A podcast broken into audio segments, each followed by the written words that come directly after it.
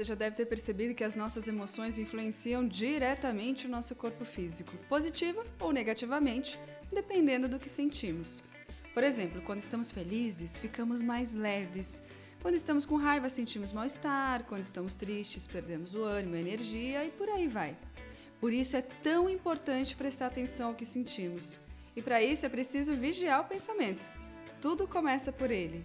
Se você conseguir controlar um pensamento ruim, ele nem vai se transformar em uma emoção ruim. A minha proposta é perceber o momento que o pensamento ruim surgir para ser capaz de pensar em outra coisa, para mudar a frequência. Outra opção é saber quais são os gatilhos que já nos fazem mal e, logicamente, evitar todos eles. As emoções interferem na nossa saúde. E aposto que você quer ficar sempre bem. Um beijo!